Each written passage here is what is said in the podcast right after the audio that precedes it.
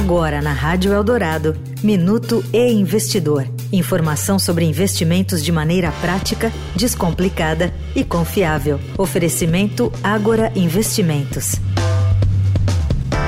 Os recordes de receita reportados pela Azul e pela Gol neste ano mostram que a demanda segue robusta no setor de aviação, com as companhias conseguindo reajustar tarifas, mesmo em um cenário de perda de poder de compra.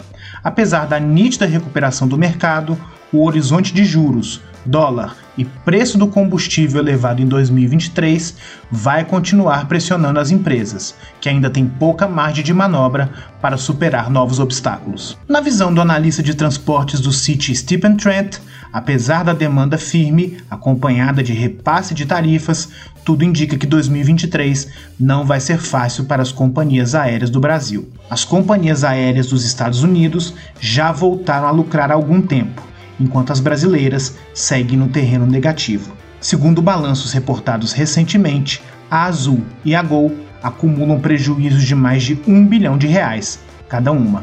Eu sou Renato Vieira, editor do e Investidor. Até a próxima.